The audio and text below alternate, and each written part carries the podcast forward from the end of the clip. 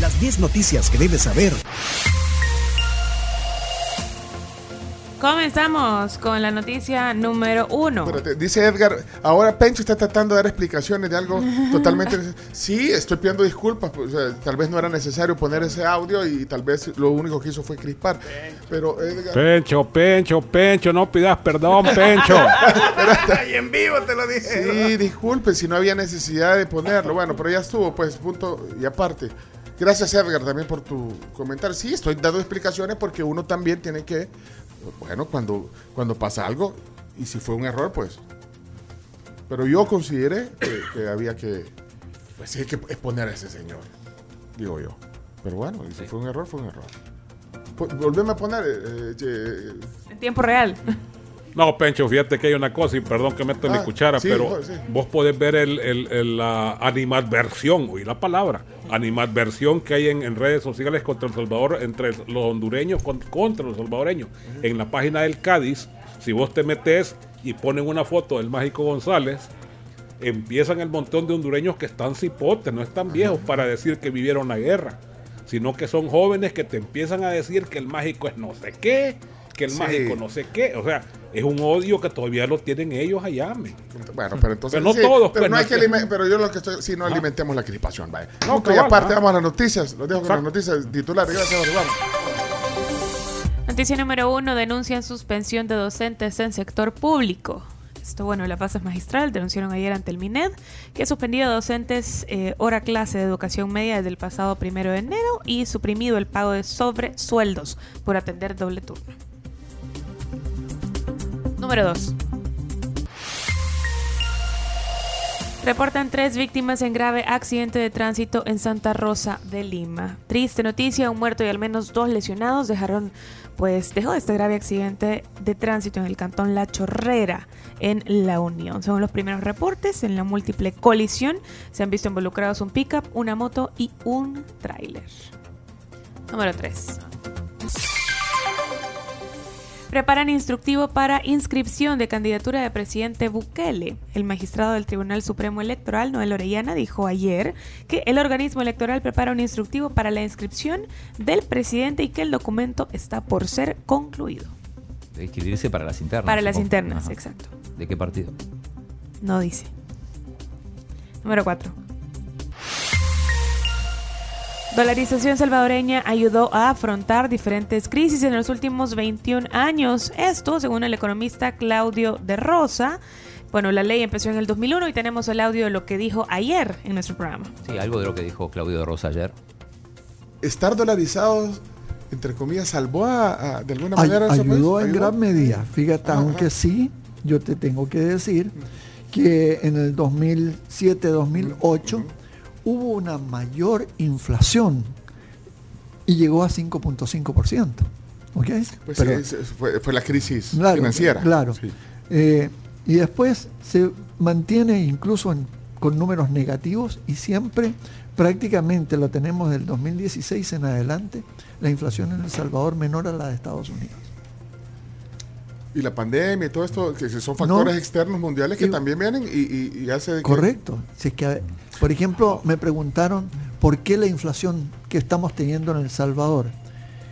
Y obviamente, más allá si uno está de acuerdo no está de acuerdo con el gobierno, la realidad es que la mayor parte de la inflación que estamos viviendo es importada. Bueno, ahí teníamos las declaraciones. Pueden oír el podcast en todas nuestras plataformas, Spotify, YouTube, TuneIn, por Podcast y Google Podcast. Número 5. Más de 260 mil personas recibirán una pensión de 400 dólares en El Salvador. Alrededor de unas 261 mil 34 personas que cotizan en las AFP tendrán un ajuste de sus pensiones mínimas a 400 dólares con la nueva reforma de pensiones, afirmó Patricio Pineda, dirigente de la Mesa de Trabajo por una pensión digna. Teníamos, tenemos declaraciones de Patricio Pineda, que es dirigente de la Mesa de Trabajo, donde hace algunas críticas a esta reforma de pensiones que le entienden ellos, ¿verdad? Con la palabra integral. Yo creo que quizás ni han leído el cuaderno de trabajo 61 de la OIT, publicado ya por el año 2020, que habla del concepto de integralidad de los procesos de reforma a nivel mundial. Por cierto, han sido hasta la fecha como 35. De reversión de las privatizaciones, dicho sea de paso. Por un lado. Por el otro, algunos elementos que ya vamos a ver, que más que cambios, modificaciones, eh, para beneficiar a los cotizantes, a las cotizantes, han sido más motivados por eh, intereses políticos electorales, ¿verdad? Para hacer aquella aritmética, si beneficiamos a este sector, me salen tantos votos y quizás aquí tenemos media presidencia, entre otras cosas. Ok, número 6. Alcaldía de San Salvador adeuda 4.9 millones de dólares por Mercado Cuscatlán. Esto de acuerdo con una nota de cobro divulgada por el concejal Héctor Silva en su cuenta de Twitter. La Alcaldía de San Salvador adeuda esta cantidad de millones de dólares a la empresa Desarrollo Universal SASB, que es dueña del inmueble en el que fue construido el Mercado Cuscatlán. Bueno, en esta carta de cobro se solicita el pago del alquiler de dicho mercado y que se adeuda desde octubre de 2018. Ahí habría que leer el tuit de Héctor Silva que le, se lo dirige al presidente de la República. Le dice, presidente Bukele, le comparto la nota de cobro por 4.9 millones que llegó ayer a la alcaldía de San Salvador de parte de la empresa que alquila el edificio donde, entre comillas, funciona el mercado Cuscatlán. Su proyecto fracasado. Y pregunta, ¿ayudará a pagar o que pague la gente como siempre? Bueno, noticia número 7. Adelante. Nuevo impuesto del 5% a los seguros que será destinado a los bomberos ya está vigente. Esto desde el pasado 7 de enero. fue incluido en la ley del cuerpo de bomberos que aprobó la Asamblea Legislativa el año pasado. Noticia número 8. Tiene que ver con con Cristosal, que pide declarar inconstitucionales leyes especiales del tren del Pacífico, aeropuerto y cárceles. Estos abogados del equipo anticorrupción de Cristosal presentaron demandas de inconstitucionalidad ante la sala de lo constitucional de la Corte Suprema. Tenemos ah, el audio. El audio de, la, digamos, la, una de las voceras de Cristosal, que es Ruta Leonora López, ¿qué dijo? inconstitucionalidad contra tres leyes que favorecen la corrupción y que fueron aprobadas el año pasado por la Asamblea Legislativa. En primer lugar, la ley eh, de construcción del tren del Pacífico, la ley de construcción de centros penales y la ley de construcción, operación y toda la puesta en marcha del aeropuerto del Pacífico. Fundamentalmente son tres motivos de inconstitucionalidad. En resumen, les puedo decir de que en primer lugar, la Asamblea Legislativa le da facultades al órgano ejecutivo para que establezca las condiciones de contratación para estas obras. Y esto vulnera la Constitución de la República, de acuerdo a que cada órgano tiene sus propias facultades. Y lo que le corresponde en este caso a la Asamblea Legislativa y no al órgano ejecutivo. Es decir, no se puede poner a regular al órgano ejecutivo cuáles van a ser las condiciones de la contratación pública. Ahí teníamos las declaraciones de Ruth. Número 9. Hoy se cumplen 22 años del primer y devastador terremoto de 2001. Pues sí, hoy estábamos recordando también eh, incluso esa emblemática imagen de la tragedia que pasó en las colinas, el deslizamiento. Así que bueno, otro año más, 22 años de el primero de los dos terremotos de 2001, el otro fue justamente un mes después, el 13 de febrero. Noticia número 10, así comenzamos musicalmente el programa. Muere Lisa Marie, la hija de Elvis Presley, a los 54 años, según un infarto. Esas fueron las declaraciones oficiales de parte de su familia. Bueno, esa es la aparente causa de la muerte. Eh, sufrió un infarto, la llevaron a, pues, recibir atención médica y bueno, posteriormente se, se dio la noticia de que había muerto la hija de Priscilla y Elvis Presley. Una mujer guapa, la mamá, también eh, Lisa Marie.